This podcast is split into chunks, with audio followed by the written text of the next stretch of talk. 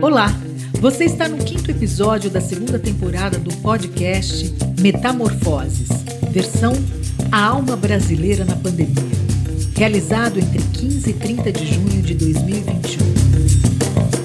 Uma realização do Instituto Casa Comum e Centro de Pesquisa e Formação do SESC São Paulo.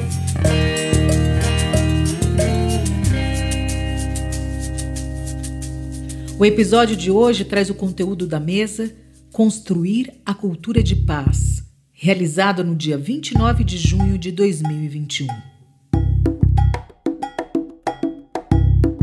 A cultura de paz ganhou relevância nos últimos 20 anos como manifestação da consciência crescente de que a sociedade e as formas de vida podem sucumbir diante a violência física, cultural, simbólica e estrutural.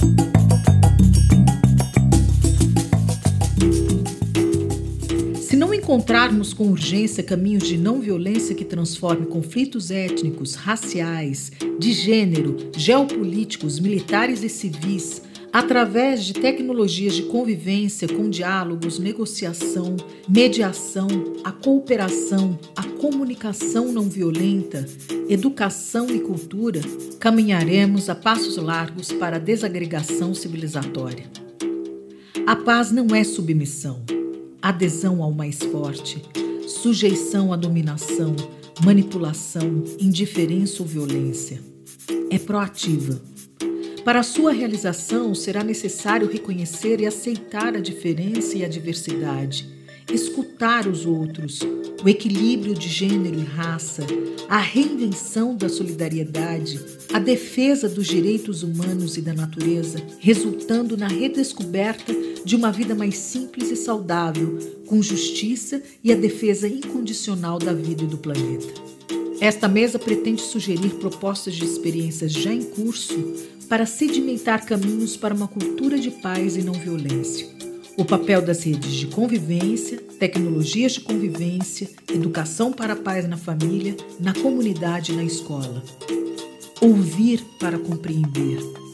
A paz ambiental e com a natureza solidariedade, a capacidade de sonhar um mundo de paz.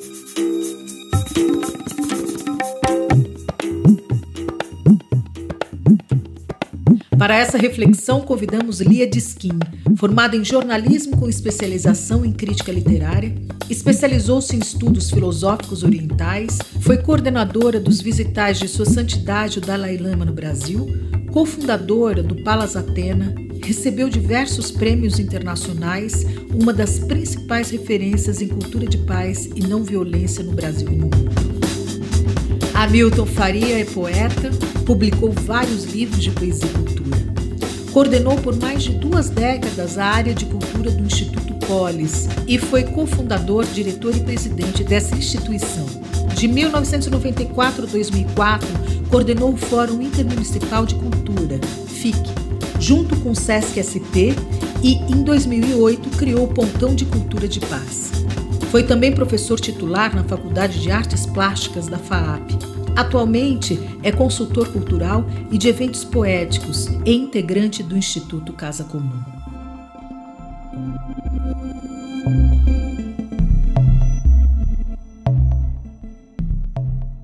Eu não tenho é, muita paixão pelo fato de que os humanos possam ser é, incluídos na lista de espécies em extinção, porque eu me afeto com a existência de outros seres não humanos que nós estamos predando.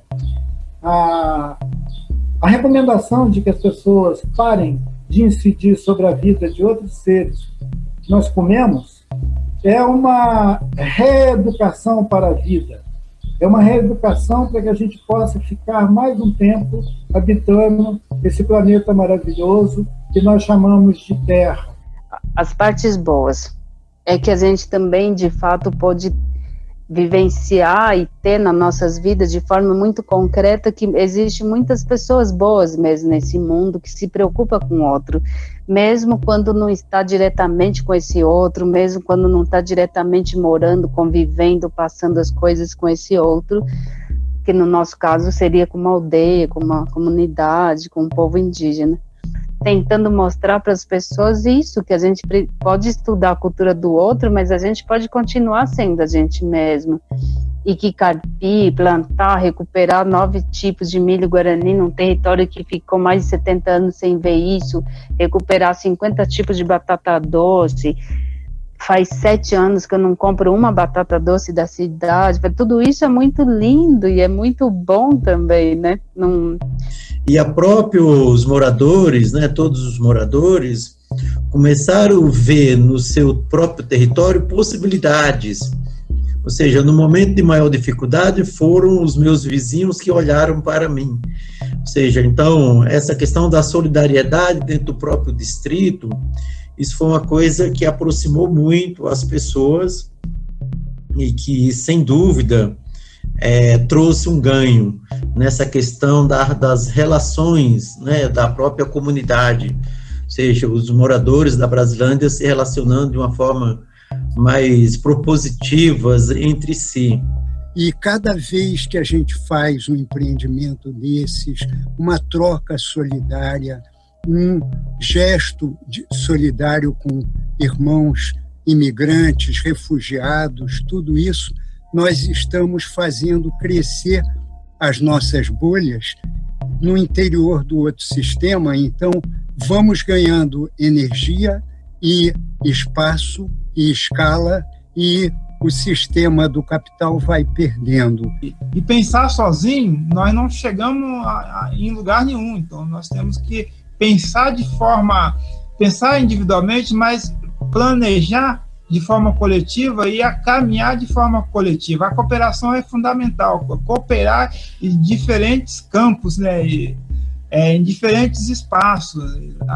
nós, quanto é, camponês, quanto MST, nós fazemos parte de toda uma, uma gama de, de, de outros setores que compõem toda essa nossa sociedade. Então, nós temos que estar tendo, sempre é, ó, tendo esse olhar, porque é dessa forma que a gente vai conseguir superar todos esses desafios que tem que estar colocado aí para a nossa sociedade e nós não, não podemos nos fraquejar.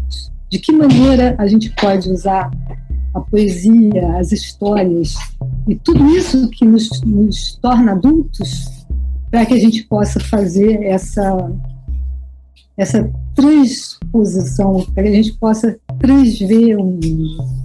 Que todos nós procuremos os mitos, que nós contemos histórias dos nossos tataravós, dos nossos ancestrais, dos novos mitos que a gente vai inventar com essas novas crianças que estão aí, que a gente não deixe de contar histórias e que a gente redescubra os nossos mitos. Faz da tua casa uma festa ouve música, canta, dança.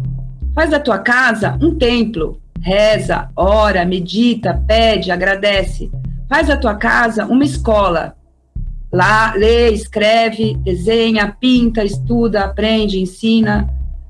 Faz da tua casa uma loja.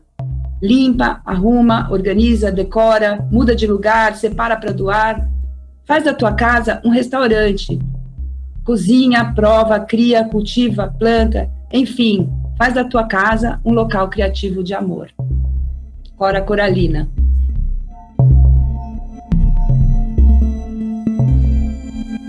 Com a palavra Hamilton Faria.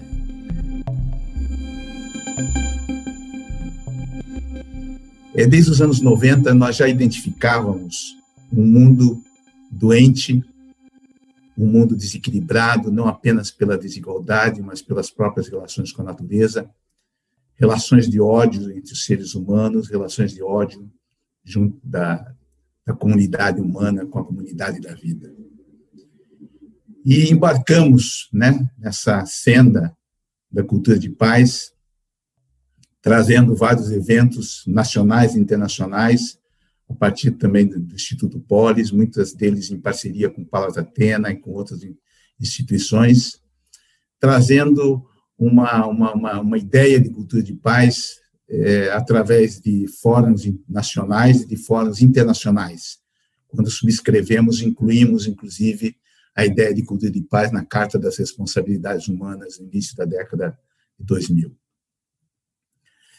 Ah, o evento de, de, de, de cultura de, de, metamorfoses do ano passado, de 14 a 17 de outubro, já traz um conjunto de, de, de diálogos possíveis com a cultura de paz. Porque a cultura de paz, muitas vezes, ela se manifesta de uma forma sem explicitar, sem dizer, isso é cultura de paz.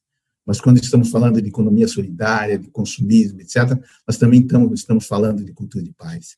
Mas eu gostaria de me deter mais em duas mesas que dialogam mais profundamente, vamos dizer assim, com aquilo que eu vou falar agora.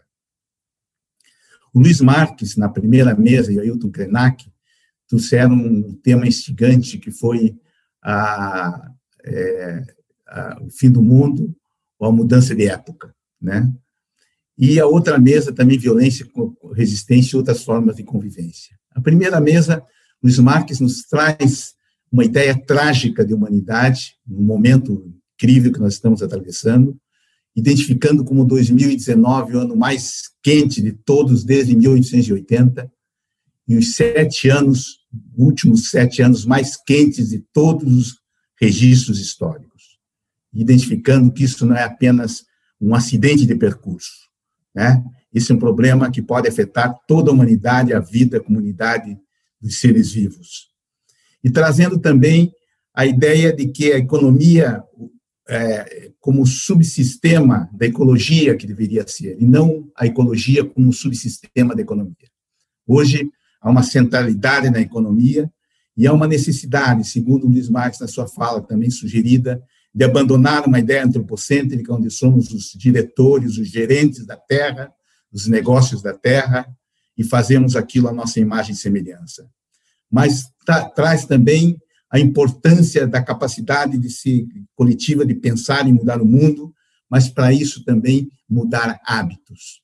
E nos traz uma, uma reflexão eh, muito ampassante também, muito rápida, rápida, mas que nos identifica como a ideia que já é abraçada, inclusive, pela, pela ONU, né, de diminuir a produção de carne, que está sendo uma verdadeira causa de destruição é, do planeta e da natureza. O Krenak nos, nos traz fortemente na sua, na, na sua fala a, a, a, essa ideia de, de, de consumir a vida. Estamos exaurindo o planeta. Estamos nos divorciando do organismo vivo da Terra, como se fossem duas realidades diferentes, nós e, e, e, a Terra. E nós somos educados desde o início, desde as nossas primeiras letras, desde a nossa primeira atividade na vida, né, até as universidades, etc., para consumir, para comprar, para exaurir a terra, perdendo uma noção crítica da vida. Isso nos traz claramente no livro que ele cita também, não sei se vocês leram, que se chama A Queda do Céu, de Davi Copenaua, que é o grande sertão veredas, talvez, da literatura indígena, junto com Bruce Albert, né? quando ele fala do homem-mercadoria. E Krenak fala do homem-mercadoria e também nos questiona a noção de progresso do capitalismo como religião do planeta e que é uma necessidade de rever esse modo de estar no mundo, esse necrocapitalismo.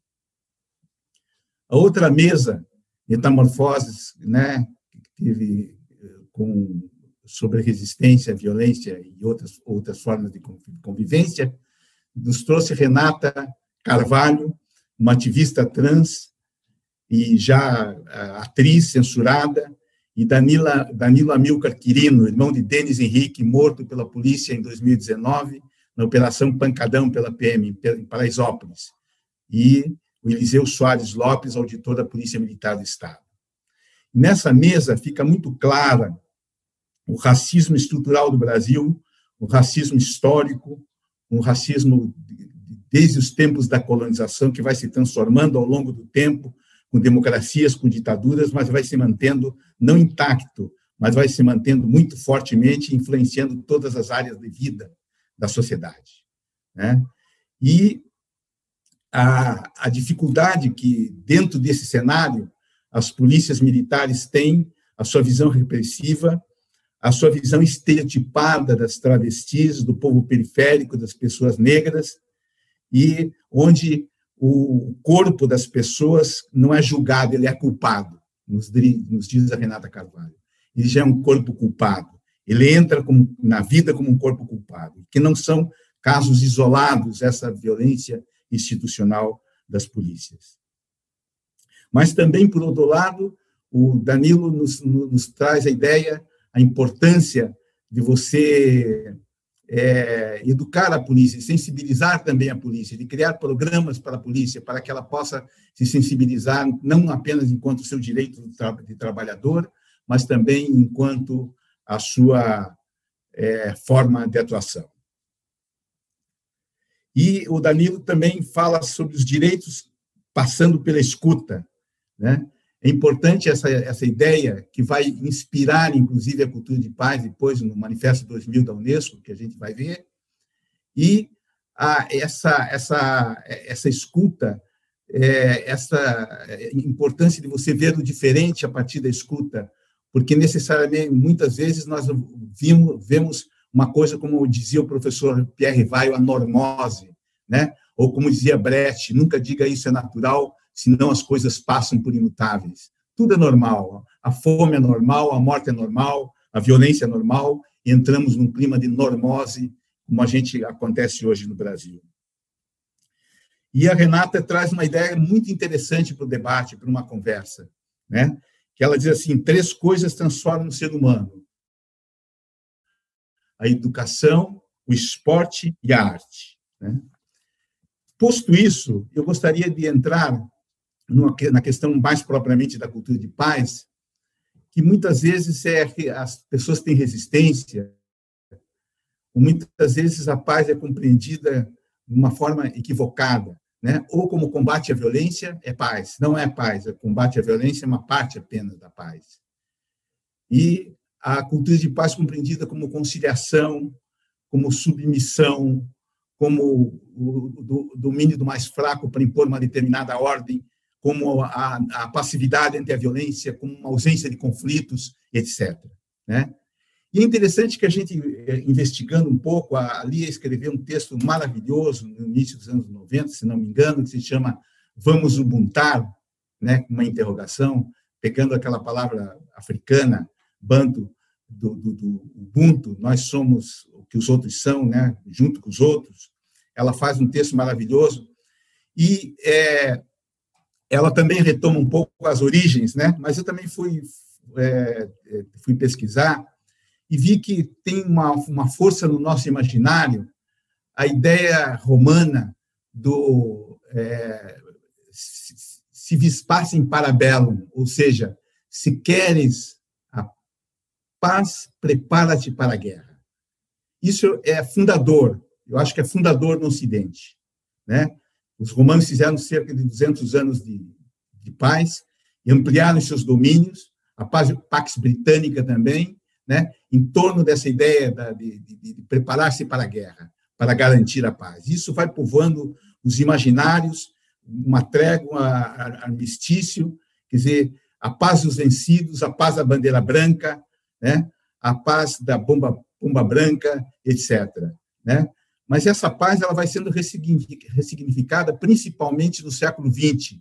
Nós já temos uma, uma, uma é, participação intensa de Gandhi, né, desde a África, no final do, do século XX, XIX, e para o século XX, né, principalmente de 20 a 40, depois a emancipação da, da Índia, né, e vamos ter também, a, a, a principalmente a partir da guerra, a, o manifesto, é, a, a, carta da, a Carta dos Direitos Humanos, e, e em 45 vai ter a criação da ONU, em 46 a Unesco, e todas elas firmando a ideia da paz. É interessante que na, na carta da Unesco, um poeta fala, o Archibald eh, MacLeish, nos diz assim, se é na mente dos homens que nasce a guerra, é nas mentes dos homens também que se prepara a defesa para a paz.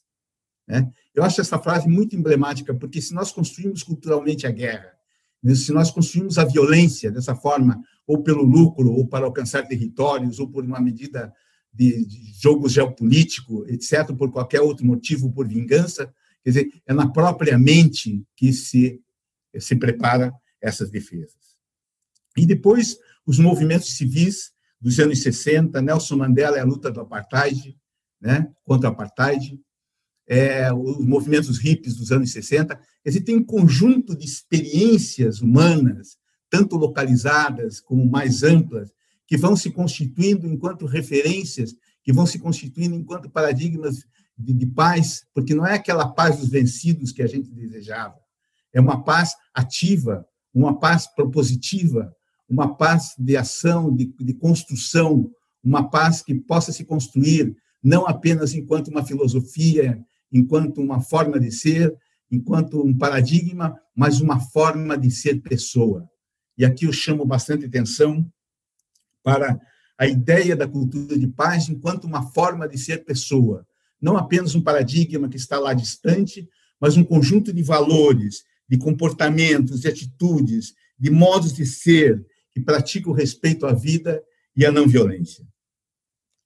E após vários encontros internacionais, se encontra um, um, um caminho muito interessante que vai se constituir uma aproximação de uma série de pessoas de, que, que, que foram prêmios Nobel da Paz, né? como Mandela, Dalai Lama, Adolfo eh, Pérez Esquivel, Rigoberta Menchil, Gorbachev, Dudu, eh, Desmond Tutu, etc., que, e, e, cientistas e professores e pessoas importantes do mundo inteiro vão se reunir num manifesto que vai se chamar o Manifesto 2000 da Unesco, onde a Lia teve uma presença muito importante no Brasil, difundindo e levando para as práticas sociais e para as práticas culturais a ideia da, do Manifesto 2000 do Unesco, que, que podem ser sintetizados em apenas cinco pontos, seis pontos, né? E oito pilares.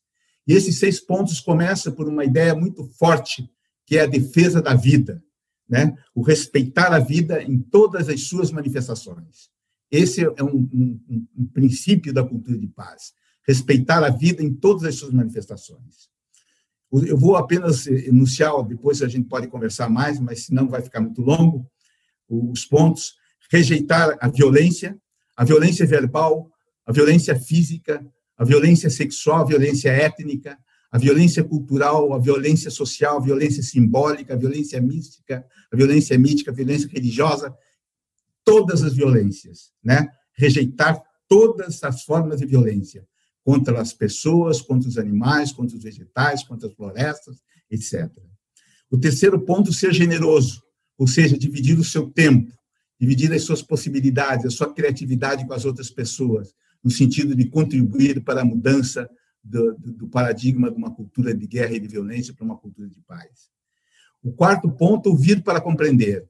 E esse ponto vai, vai ilustrar um conjunto de, experiências de práticas, inclusive o nosso pontão de cultura de paz é, do Instituto Polis, que se, se baseava na auscultação sociocultural, de escutar, escutar as pessoas, queríamos até uma escutatória né, para conversarmos sobre, sobre, sobre os, os dilemas e sobre a necessidade das pessoas. O quinto ponto, preservar o planeta, aí entra a ideia do consumismo, né, do modo de ser, do modo de produzir e consumir, e o redescobrir a solidariedade quando nós vivemos num, num mundo e numa vida extremamente individualista, né, e cada um por si e Deus por ninguém, essa que é a nossa realidade contemporânea. No início também de 2000, oito pilares da cultura da, da, da cultura de paz são enunciados. E é interessante que o primeiro deles são é, educar para a paz educar para a paz em todos os níveis, educar para a paz nas escolas, em todas as formas formais e informais, né? Trazer é, a impossibilidade de transformar uma cultura de violência e de guerra numa cultura de paz sem o trabalho educacional, sem o trabalho da educação. O segundo ponto, a tolerância e a solidariedade, né?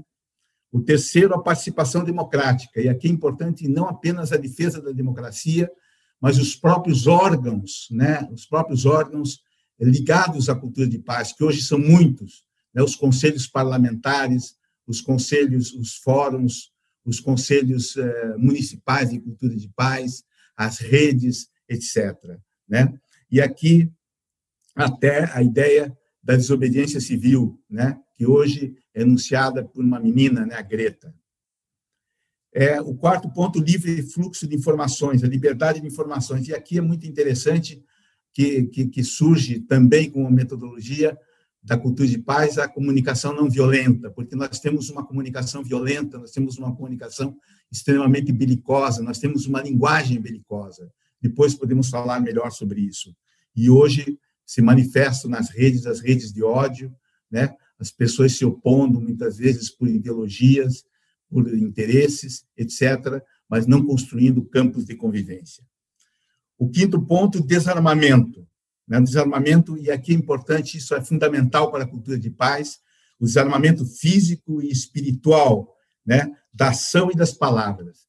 É isso aí que esse, esse armamento que, que, que, se pretende hoje, né, que tem é, trazido tantos problemas como as chacinas, os massacres, né, que até hoje insolúveis, né, o massacre de Eldorado dos Carajás, do, é, é, da Candelária, Jacarezinho, Paraisópolis e tantos outros que a gente sabe, quer dizer, como uma forma é, de, de, massacre mesmo da população, onde muitas vezes não se tem resposta é, no campo do, do, direito e muito menos no campo da justiça. E o sétimo ponto, os direitos humanos, que eu agregaria aqui, né, esse documento fala-se dos direitos humanos, mas hoje nós temos que pensar também nos direitos da natureza.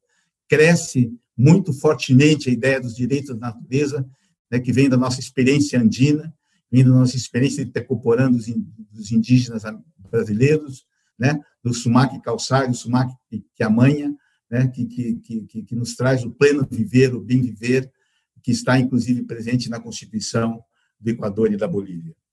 E o sétimo ponto, desenvolvimento sustentável. E aqui eu aproveito uma ideia do, é, do Ailton Krenak, quando ele fala que ser o sustentável, o desenvolvimento sustentável não seria uma forma de rebobinar o capitalismo, né?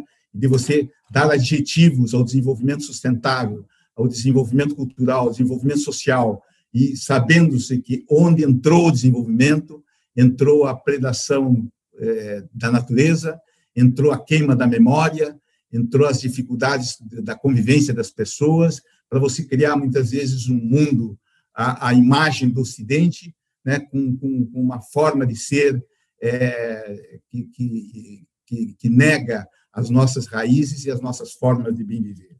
Então, de, discutir hoje a questão da, do desenvolvimento e, e das, das, da, em diálogo com o bem viver é uma questão fundamental para a cultura de paz. E, finalmente, não finalmente no sentido de menos importante, mas é fundamental, um país que tem 54% de negros, 85% dos jovens que, que, que, sofrem, que são vítimas de homicídio, são negros da periferia, a questão de gênero, a questão étnica e a questão racial, né? como não apenas um equilíbrio, mas você embeber todas as nossas análises, as nossas experiências com, com, com esta, essa multiplicidade de vidas que nós temos na nossa sociedade, essa multiplicidade de vidas que nós temos no nosso planeta. Enfim, o, para concluir, o centro da cultura de paz é a cultura da vida.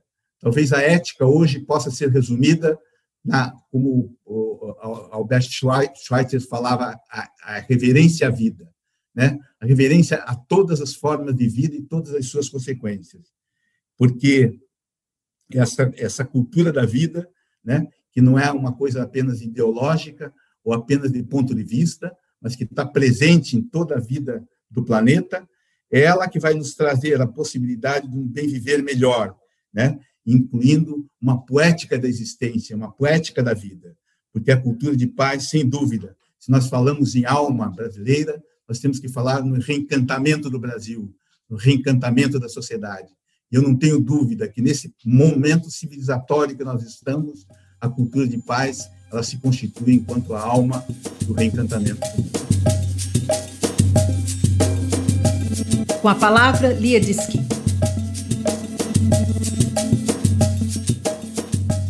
extremamente tocada pelo que acaba de falar o nosso poeta. Hum, poeta, professor, educador, ativista, Hamilton Faria.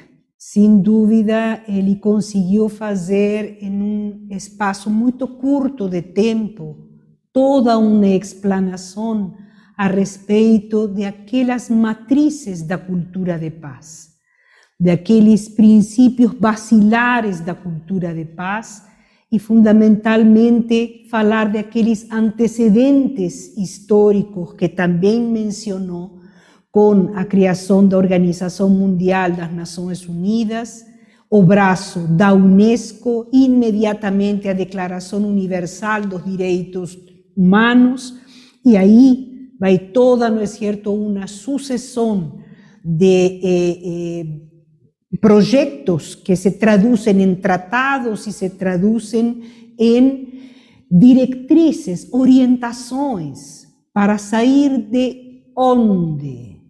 E aqui eu gostaria de podermos nos deter um pouco para refletir, para pensar, para de alguma maneira desvendar como é que se dá esse fenômeno que na segunda metade do século XX começam a emergir, a pipocar em diferentes partes do planeta concepções e ideias que não estavam de algum modo eh, eh, desenvolvidas ou elaboradas em décadas anteriores. Como é que acontece isso?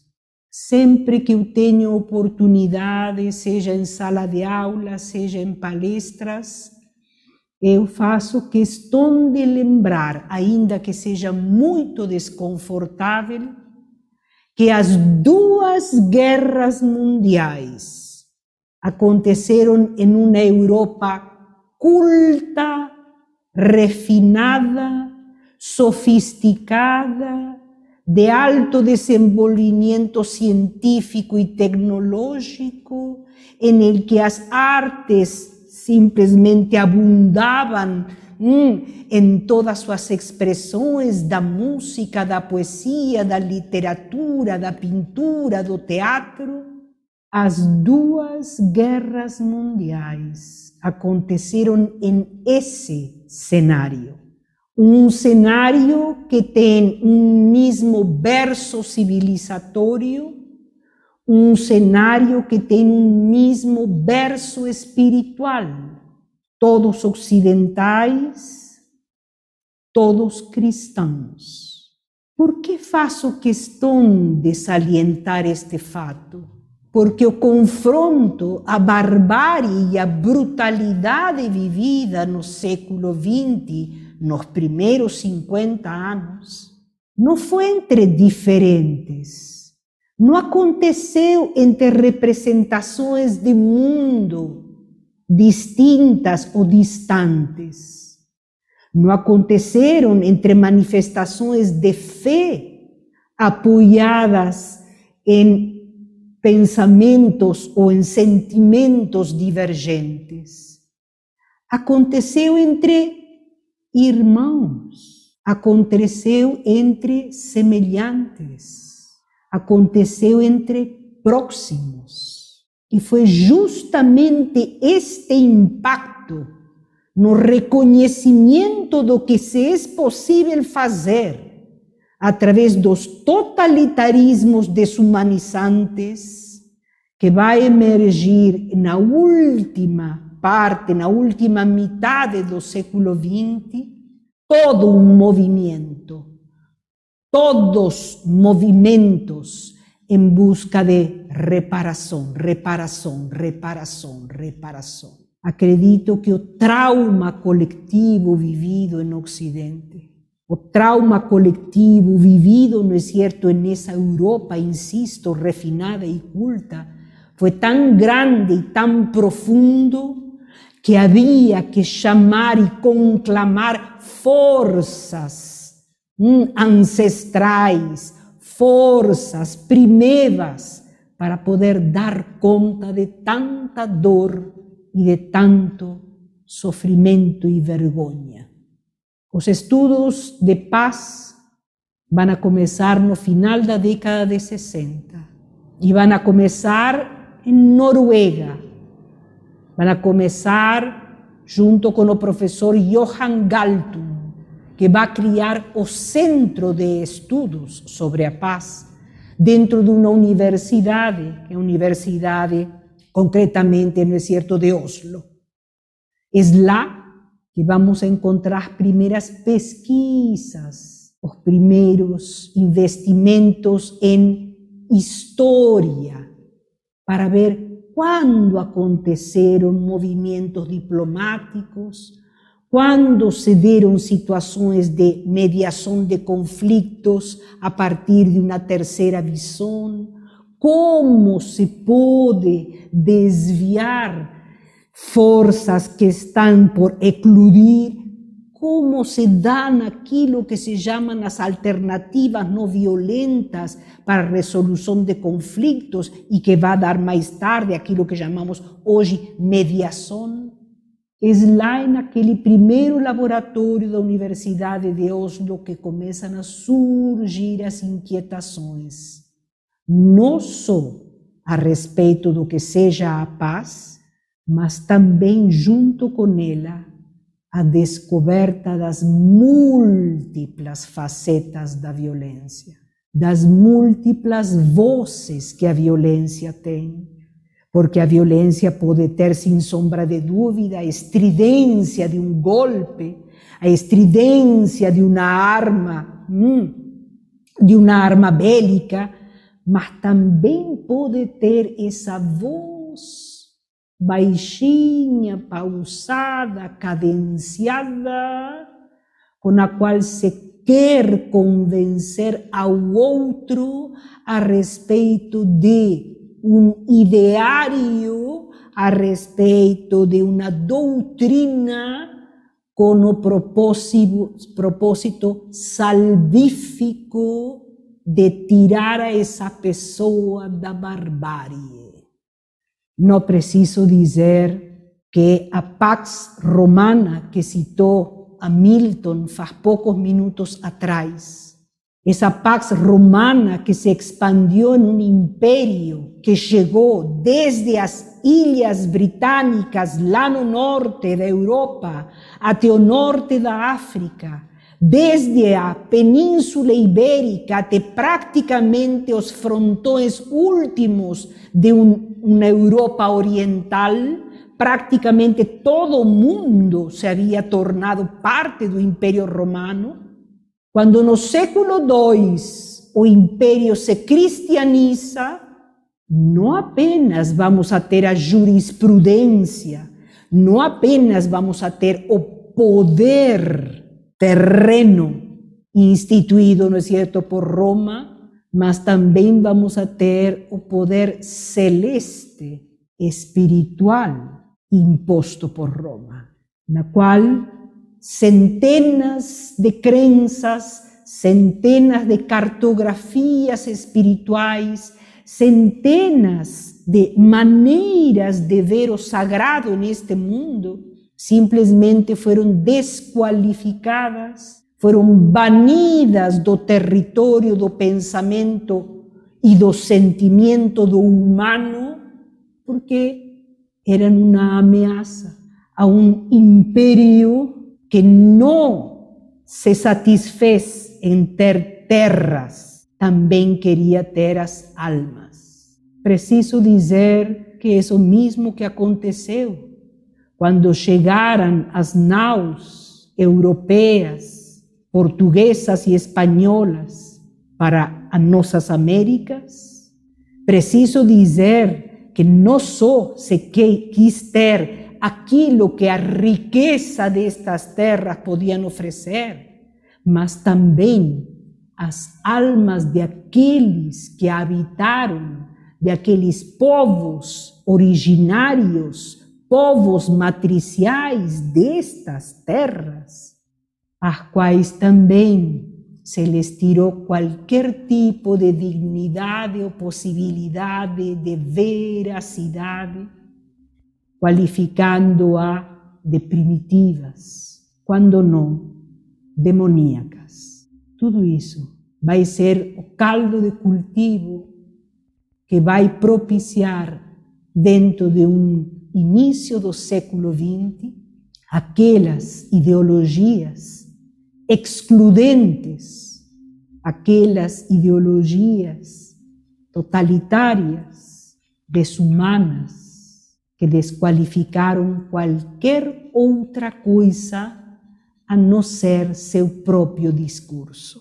Mas isto também é fruto de um processo histórico de um processo histórico que lá já na modernidade e de maneira muito mais evidente na Revolução Industrial se toma o processo tempo como medida de uma produtividade meritocrática na qual o lucro se torna também, por sua vez, o horizonte perseguido. Es en esta revolución industrial na qual ganhar velocidade era o propósito, não é certo, maior, porque a velocidade assegurava a produtividade, que vamos a encontrar as matrizes do germinar do individualismo, de aquele consumismo predador que Hamilton também acaba de sinalizar, e que Ailton Krenak de algún modo simplifica tan, tan bien en esa obra magistral para adiar o final do mundo, pequena materialmente, profundíssima e imensa enquanto significado e evocação do sentido do bem viver, é nesse, no é certo, período mm, em el que se van a gestar grande parte de aquilo que vai desencadear o desgosto, o desencanto com este mundo. Mencionamos o individualismo, mencionamos hum, o consumismo, e com eles necessariamente temos que mencionar a competição todos nos tornamos competidores de todo, no só de aquilo que são objetos de produção, mas também de aquilo que são objetos de sedução e ainda não é certo objetos de pensamentos, teorias, representações de realidade que disputan espacios entre sí para ver quién tiene mayor visibilidad, para ver quién tiene mayor espacio y mayor consecuente poder. Esto es, sin sombra de duda, o que terminó desencantando este mundo. Esto es, sin sombra de duda, o que terminó dilacerando alma de Occidente, cuando ella se percibió a sí misma como capaz de una eh, eh, situación tan absolutamente inimaginable e insoportable cuanto fueron los totalitarismos de ese século XX. Y es de esos nutrientes sufridos que esta humanidad resiliente vai começar a conceber outras realidades. E junto com aqueles estudos de paz na Noruega, vão a começar com Lester Brown, na década de 60, as primeiras ideias organizadas de que estamos em um corpo vivo. A Terra, o planeta, é um organismo vivo nasce aquilo que chamamos ecologia. Eco, lar. Vejam que extraordinária, não é certo, que é a origem da palavra. Eco significa lar, o espaço onde nos nutrimos e o espaço onde podemos criar nossas identidades e nossas capacidades de expressão para mais tarde ofertar aos outros que vão chegando a este lar aquela experiência que maturou o saber, que maturó a tentativa de acerto y hierro, que maturó a incerteza nutrida de esperanza. Eco, lar, Logia, estudo, logos, estudo, pesquisa, análisis, dólar. Nos estamos en un lar. A terra es un lar. Aquí lo que Martin Luther King llamaba la casa mundial. Todos habitamos la misma casa. Essa compreensão profunda de habitar um mesmo espaço. Essa convicção de fazermos parte integrante de ese espacio con lo cual dialogamos continuamente a través das energías químicas, das energias físicas, das energias biológicas, das energias culturais, espirituais, cognitivas. Dentro de mundo clássico grego, se entendía que todos temos quatro casas. A primeira de todas, o universo, aquilo que eles chamavam cosmos. Nós estamos dentro do universo. Logicamente, os gregos não tinham o da astronomia que temos hoje. Então não se falava de galáxias, mas sim se percebia que se estaba en un espacio ordenado, organizado, simplesmente porque os fenómenos celestes acontecen en una previsibilidade en el que a vida humana, por ejemplo, no se da. O sol, en determinada estación, nace siempre, ¿no es cierto?, no mismo horario e sempre no mesmo lugar, independentemente da estação. O leste é a grande janela pela qual o sol desponta, oeste, no qual se vai fechar a cortina dessa janela. O grego sabia disso. Insisto, não tinha o conhecimento astronômico que temos hoje, mas sabia perfeitamente que estava em um espaço ordenado, harmônico, previsível. E a ordem, o previsível, nos dá segurança.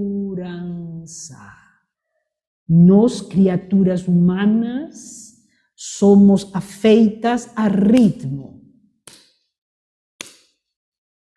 O ritmo, a cadência, o compasso nos acompanha desde que estávamos no útero de nossa mãe e recebíamos as ondas de seu coração e recebíamos as ondas da sua respiração. Mas além de um cosmos, o grego acreditava que vivia, sem dúvida alguma, em uma cidade, em uma polis, dentro de um espaço no qual a, a maneira ou o modo de se viver a vida se torna coletivo, se partilha. Aquilo que chamaríamos hoje, não é certo, cultura que nos modela por un lado y por otro lado recibe también nuestras contribuciones singulares. Esa cultura a cual se pertence, da cual, no es cierto, fazemos, hum, fazemos nosso repertório do vivir, era domínio do coletivo. Consequentemente, necesitado, necesitado de respeito, necesitado de diálogo, comunicação, concerto. Capacidade de ação conjunta. Além desse espaço no qual a previsibilidade do cosmos não está presente, já entramos no campo do imprevisível, de aquilo que não se pode controlar, de aquilo que, em última instância, não opera em uma ordem, mas está dentro também das variáveis da desordem, consequentemente da transformação, da mutação. Além desse espaço, nós temos um outro que é o oikos. Oikos. Família, espaço onde se vai dar a experiência matricial con nuestras relaciones parentais, con nuestras relaciones fraternais. Estamos hablando, lógicamente, de un tiempo en que la familia es una experiencia vivida extensivamente. Dentro de un mismo espacio tenemos varias generaciones. Consecuentemente, a capacidad de transmisión de experiencias entre esas generaciones van adquirindo um sumo, van adquirindo um humus fertilizante e fertilizador, do que de uma experiência muito hum, inusitada na época, que foi a experiência democrática, a filosofia e a democracia van a nascer desta interação, na qual a última das casas vai ser o ethos, o ethos, aquilo que já não está mais fora de cada um de nós, como pode estar hum, a família extendida, como pode estar a polis, a cidade ou a cultura na qual vivimos, e como desde já está universo, o ethos está dentro de nós aquilo que vai pautar as escolhas pelas quais a singularidade do que chamamos o humano se tipifica na liberdade. A liberdade de escolher. Mas uma liberdade de escolher amparada na responsabilização das consequências que essa escolha possa chegar a ter.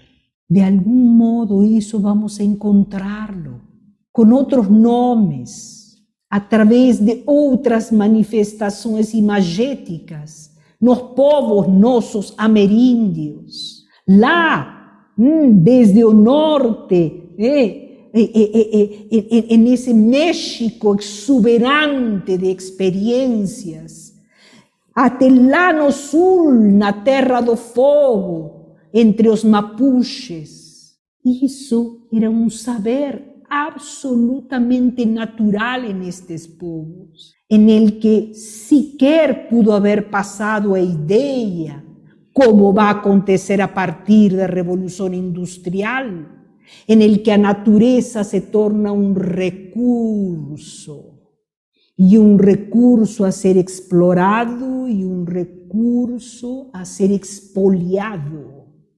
Naquele então não se percebia que os recursos são finitos. Hoje sabemos. Lester Brown já nos advertia na década de 60.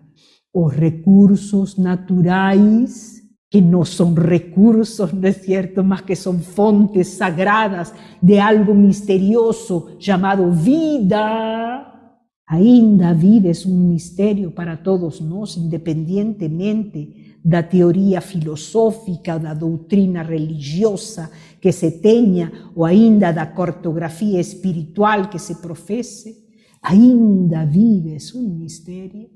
En ese, ¿no es cierto?, misterio o reconocimiento de que es finito en cuanto materia.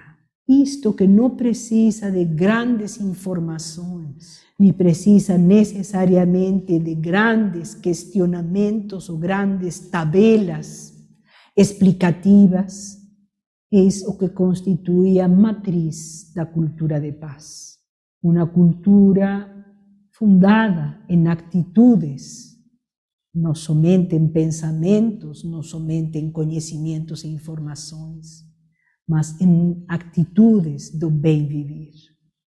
Como eu posso contribuir cotidianamente, cotidianamente, para restaurar, para equilibrar o espaço no qual eu vivo, seja nas relações interpessoais dentro da família, seja nas relações com a vizinhança, seja mesmo com o espaço físico. Estou andando pela calçada, tem alguma pedra solta. Não custa nada pegar a pedra e encostá-la em um canto. Ela pode ser o objeto de tropeço de uma pessoa mais idosa ou ainda de uma criança. Estou usando e abusando, ¿no es cierto?, mm, de determinado tipo de produtos innecesarios. Estou tomando banhos muito demorados. Todos nós, gente, todos nós temos como nos autoeducar. Todos nós temos como nos construir para, por sua vez, construir um espaço coletivo que seja saudável, desejável, gratificante.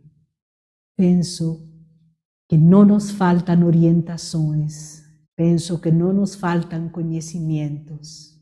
Talvez o que sim nos falta é um pouco de coragem, um pouco hum, de envolvimento e ¿por qué no, no es cierto? Un poco de amor. O amor no es algo que possa decretar-se da mesma maneira que a generosidade. Vocês não podem decretar ser generoso. Não podem fazer uma lei para amar. Isso tem que ser necessariamente um processo de escolha en el que conectado à vida, penso, acredito, emerge de maneira natural.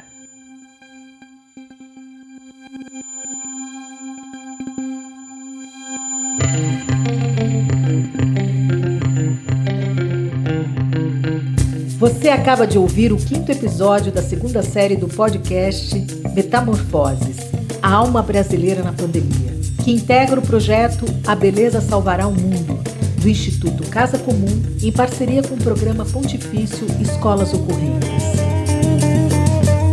Uma realização do Instituto Casa Comum e Centro de Pesquisa e Formação do SESC São Paulo. Curadoria: Américo Córdula, Antônio Martins, Célio Turino, Hamilton Faria e Silvana Bragato. Convidada e convidado de hoje: Lia Disquim e Hamilton Faria. Roteiro e produção, Américo Córdula. Trilha sonora, edição e desenho de som, Edésio Aragão. Locução, Lara Córdula. Agradecimentos, Andréia Nogueira, Jair de Souza Moreira Júnior, Raul Teixeira, Sesc CPF, Córdula Responsabilidade Cultural. Não deixe de ouvir a primeira temporada e compartilhar. Visite o nosso site www.institutocasacomum.org e nossas redes sociais.